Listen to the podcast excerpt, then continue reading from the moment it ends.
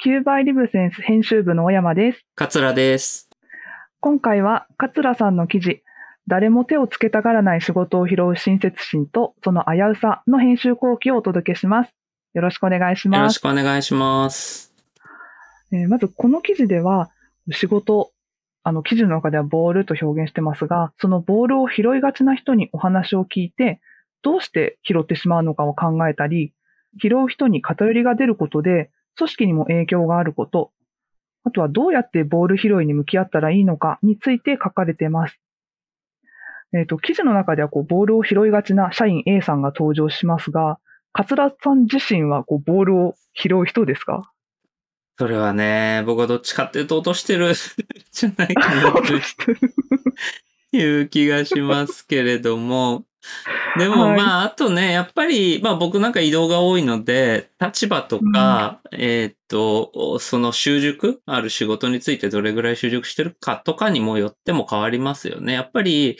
ずっとその仕事を長くついて習熟してくると、あの、いろいろ見えてきますよね。これが必要だとか、うん。先回りして考えられるようになったりとか、で逆に新しい仕事に行くと、キャッチアップで精一杯で、あの、うん。抜け漏れっていっぱい出てきて、それを誰かに拾ってもらったり、指摘してもらったりっていうこともありますし、まあそういう意味では、そうですね、なんか根っからどっちっていうのは僕はあんまりないかもしれませんが、えーっと、うんでも、まあ A さんの話聞いて、まあ、か、あの A さんほどは拾わな、じゃないだろうな。そんななんかこう、ムズムズはしてないかなっていう感じで、どっちかというと落とせちゃう人でもありますし、うんうんはい。あの、そうですね。でも今は落としてる多いかな。うんなんか拾ってもらってる感じはしますね。なんかその、記事の中で A さんの拾いながら感じてることとか、うん割と赤裸々にこう書かれてたと思うんですけど、なんかそれを聞いて、なんかこう思われたことありますか？そんなこと考えてたんだとか。まあでも、いや、すごくいい、いい内容でしたよね。A さんって、あの、彼女、まあ彼女なんですけど、彼女は克服してるじゃないですか、ある程度。うー。うんん。なので、えーっと、それがこう、きちんと言葉にできてるし、まあ言葉にするうん力も強いんだと思うんですけれども、はい。うん、なんかこう客観的にその良し悪しが、あの、言葉にできてるっていうのはすごいなと思いました。おそらく、まあ、あの記事が反響いろいろあったっていうのもそういうことだと思うんですけど、あそこまで明確に言葉にできてなくてみんなただもやもやを抱えているっていう人がうん多いんじゃないかなというのは思いますね。うんうんうんうんうんそうですね。私も記事を読みながら、なんかこう、ボールを拾う人はこう、誰かの代わりにボール拾って犠牲になってる、まあ、親切な人みたいなうん。イメージが、なんか、やってる自分の中にもなんとなうくん客観的に見てそうなのかなっていうところもあったんですけど、なんかただそれだけじゃなくてこう、大きな成果を追い求めるよりかはできることをやって感謝されて、こうなんか気持ちがいいというか、なんかそういう自分の居場所にしてしまう危うさもあるよなっていうのを、なんか明確に言語化されてて、こうちょっと恥ずかしくなるというかドキッとするみたいいやそうそうそう。な感覚がありました。結構、今回感想で多かったのは、はい。なんか刺さったみたいな、なんかこう、感謝でもなく、なんか、う、みたいな、なんてそう書いたらいいのか、この感想みたいな、ちょっとこうね、そうなんですあよね。のーそうそうそう、刺さったっていう感想はすごく多かったですね。う。うんーん、そうなんですよね。なんか、感謝されるからいいことしてるってこう、自分の中で若干ごまかしながらうん。仕事をやってたところもあるのかなっていう、なんかこう気づきと反省と、なんか仕事のやり方の見直しをしようかなってちょっという思うきっかけにもなりました。いいで危うい、危ういと思いながら。でも、結構ありましたね。それも、あの、感想いただく中でも、ちょっと今年はやり方変えてみようと思ったみたいなのがあって、まあ、それはすごくね、記事を書いてる側としてもありがたいですよね。そうですね。うん。なんかあの、記事の中で落ちたボールの拾い方がまあ問題だみたいな視点を書かれてらっしゃって、で、その落ちたボールについてこう、じゃあ4つの局面に分けてアプローチを考えてみようっていう、あの、章があったと思うんですけど、うんうなんか私の中ではそのボールに気づいた人がやるか、それ以外の人がやるかぐらいのなんか流度でしか、うん。この仕事を拾うみたいなことを考えたことがなかったので、あなんかこういうアプローチがあるのかってなんかすごく頭が整理されるというか、状況整理ができるというか、面白いなと思いました。そう、あれはね、面白いですよね。あの、本当に、うん。僕はあれは、まあ書いた通りですけど、僕が考えたわけでは全くなくて、JC トロントという、あの、まあケアの倫理の人ですよね、が、ケア活動について書かれていたことで、で、僕もこの細かさというかね、あの、うん。特に1と2の分離、えーまあ、うんうんうん。1、2、3、そうですね。で、まあ、そこに4が入ってる。まあ、すなんとなくやっぱりそう、2つ、えっと、気づく、やるまでの、はい。なんか2段階。階で考えちゃう人が多いと思うんですけど、それを、えっと、受け取るところまで、ケアレシービングっていうね、ところまではい。っていて、さらにやっぱ1と2が、ケアリングアバウトとケアリング4。まあこれちょっとね、あの、和訳が難しくて、これちょっと本からは僕は解約してるんですけども、なんとなくぼんやりと、アバウト、あの、なんとなくぼんやりと気になる、気にかかるっていうところと、うんきちんとそこにフォーカスして、あの、関心を抱くというところが分かれてるっていうのはすごく面白いなと思いましたし、まあ有用なね、うん実際にプラクティカルな、あの、概念だなっていう感じがしますよね。うんそうですね。私なんかこう、まあどちらかというともしかしたら拾う、ボールを拾う方なのかなと自分では性格的に思うんですけど、この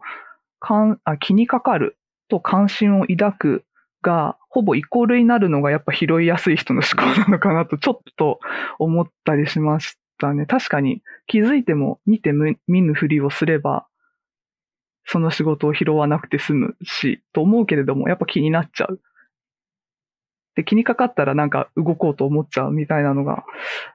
やっぱりそれが思うか思わないかが拾うか拾うかの偏りになるのかななんて考えたりしました。そうですよね。A さんも言ってても、あのーなんかこう、放っておくのはすごく難しいことだ、うんみたいなことを言っていて、それがすごく面白かったですね。やっぱりそれがこう、ある種、まあ、脅迫的というとちょっと言葉が強いかもしれませんけれども、それをこうお、まあ、なんかね、置いておくことの難しさ、ううんん、ってありますね。よく、ね、あのー同棲した二人が、あの、気づいた方が掃除しようってやると、衛生レベルの違いで、ね、あの、は気になる人がずっと掃除し続けることになるみたいなのがよくね、ある話としてありますけど、ああいうものに近いですよね。うん。で、あれって、こう、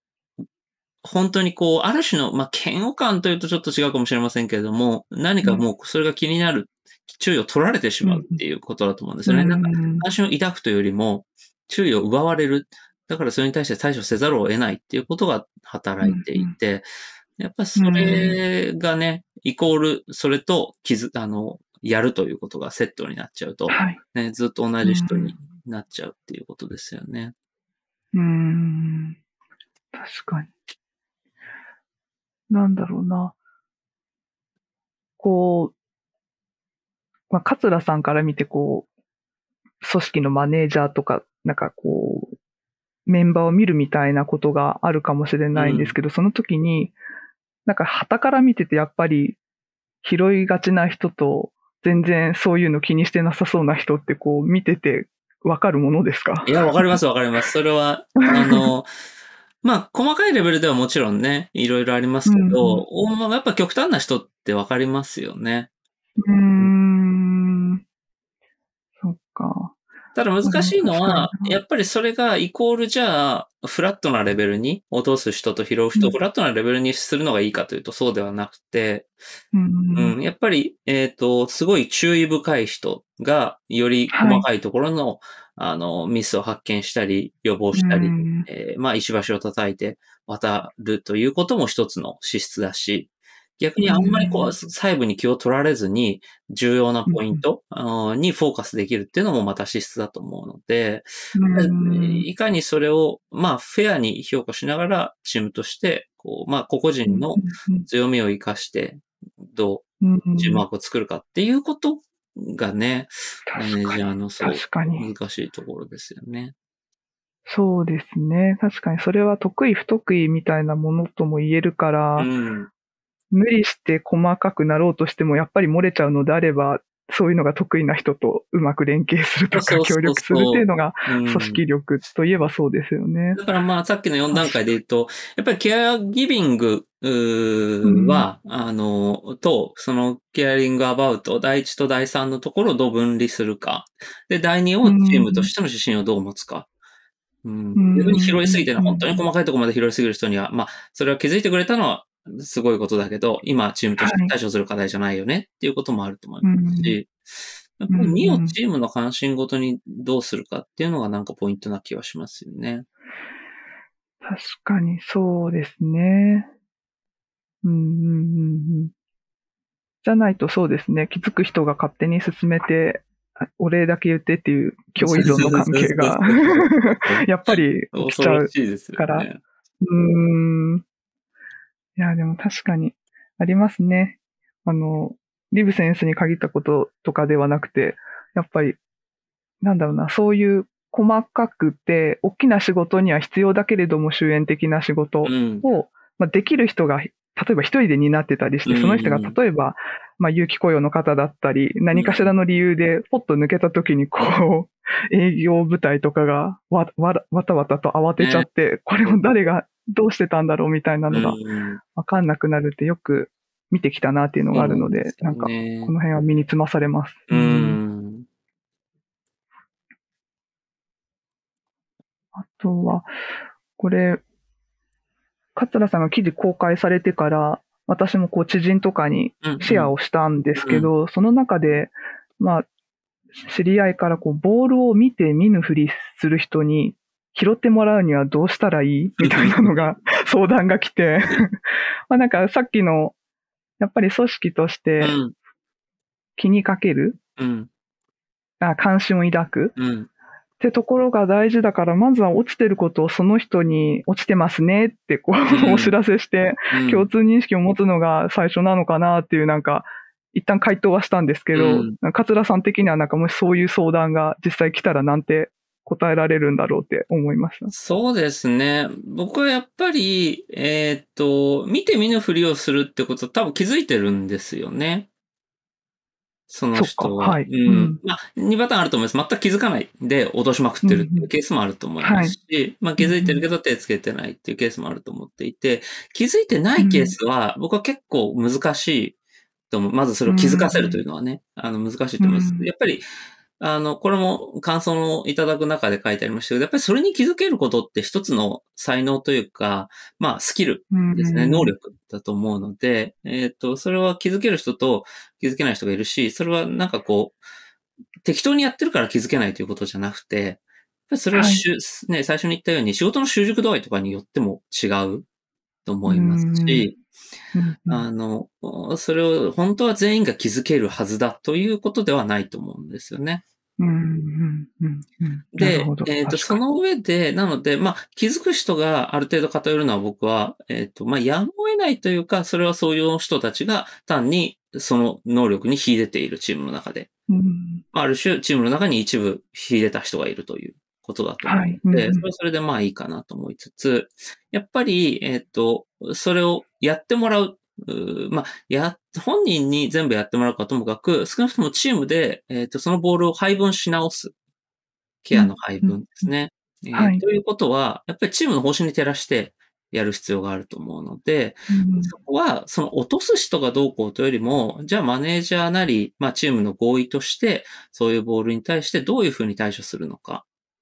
うん。それをローテーションにするのか、なんか分担を決めるのか、もしくはその、うんあまりにね、一人が落としまくってるんだったら、やっぱりその人にある程度やってもらうことで、落とすのを減らすようにしてもらわないといけないかもしれないですし、うん、でもそこをチームとしてちゃんと話し合って、あの、決める方針を。うんうん。っていうことだと思いますね。まあね、うん家庭内の掃除だって別に全部が全部フラットに50-50にする必要ないわけで、うんね、あのはい分担があって、えーもういいと思うんですよね。やっぱりそういうものをちゃんとこう方針を決めるということが重要なんであって、まうんあその先のね、誰がやるのかとか、あのうん、どう配分するかっていうのは、もうそれは状況とかチームとか人員とかによっても違ってくるかなというふうには思います。うんなるほど。ありがとうございます。そうですね。確かに。まあ、落ちるもの。てか、どうしてもやっぱりいろいろ仕事してると落ちてしまうボールはあるという前提に立って、まあ、あった時にチームとしてどう分担するかみたいなのが、うん。そうですね。まあ考える上で、まあこういう記事を参考にしてもらえたら分かりやすいのかなと、うんうん、改めて思いました。ベタなところで言うと、うんタスク管理ちゃんとやるとかいうのは、はい。僕は大事だと思ってて、チームとして、それ個々人で ToDo リスト持ってるっていう人たちって結構多いと思うんですけれども、はい。チームの ToDo リストをちゃんと持つ。うっていうねはい。うん、よく、まあエンジニアの人とかチケット管理の、あの、仕組みを入れてやってますけれども、はい。やっぱりそこにどんどんこう気づいた人は上げていくんだけど、まあ、大体ああいううん ToDo 管理って上げるのと担当アサインって分かれてるんですよね。上げた人がそのままやるというふうにならない。おー、なるほど。はい。チームの仕。事を上げました。でもそれってはい。誰もまだアサインされてない。締め切りも決まってない。うんその次に、じゃあチームとしてこれ誰にアサインして、期限いつにするってことを話し合うっていうフェーズがあるわけで、やっぱりそういう、こう、うん ToDo、チームの ToDo に対して、えっ、と、そのアサインをチームとして行うっていうことが、しかもそれが見える、可視化されるっていうことは結構効くんじゃないかなと思うんですね。それを結構その、うん気づいたベース、チャットベースでやろうとすると大変。はい。うんううんうーん、そっか。そういう意味では、そういうエンジニアの方たちの仕事の仕方は、割とボールが落ちづらいというか、仕組みになってるんですかね？まあ、落ちづらいというよりは、えっ、と、落ちたボールが可視化されやすいようにはなってるとう思います。ん。そっかそっか。可視化されやすい。なるほど。まあそうですね。営業とか管理部門とかいろいろ仕事の仕方の違いはあるとはいえ、なんかそういう多職種がやってるようなことで真似できそうなタスク管理はそうです取り入れね。ていくのありですね。うん。あ、まあ、あ本当に今、まあ、うちの経営戦略もやってますけど、チームでタスク管理、あの、するっていうのは、もう今、エンジニアの別に専売特許でもないと思うので、うんうんあらゆるチームが取り入れていくといいんじゃないかなというのは思いますね。うんなるほど。ありがとうございます。では最後になりましたが、勝田さん、そもそもなんで今回このボールを拾うというテーマで記事を書こうってなったんでしたっけ？これ、僕ね、あの、ケアの勉強会に、だいぶ前ですけどね、だいぶ前、はい。あれ、いつだったかね、ちょっと、数ヶ月前に参加して、はい。でその時になんか、あ、これって仕事で言うとボール拾いだなって思ったんですよね。で、それ以来ずっとなんか、うんああ、なんか書きたいなと思ってたんですけど、結構書けなくてで 結構寝かせてたんですけど、このまさに A さんにちょっとヒアリングして、それで、あ、これでようやく書けるなと思って、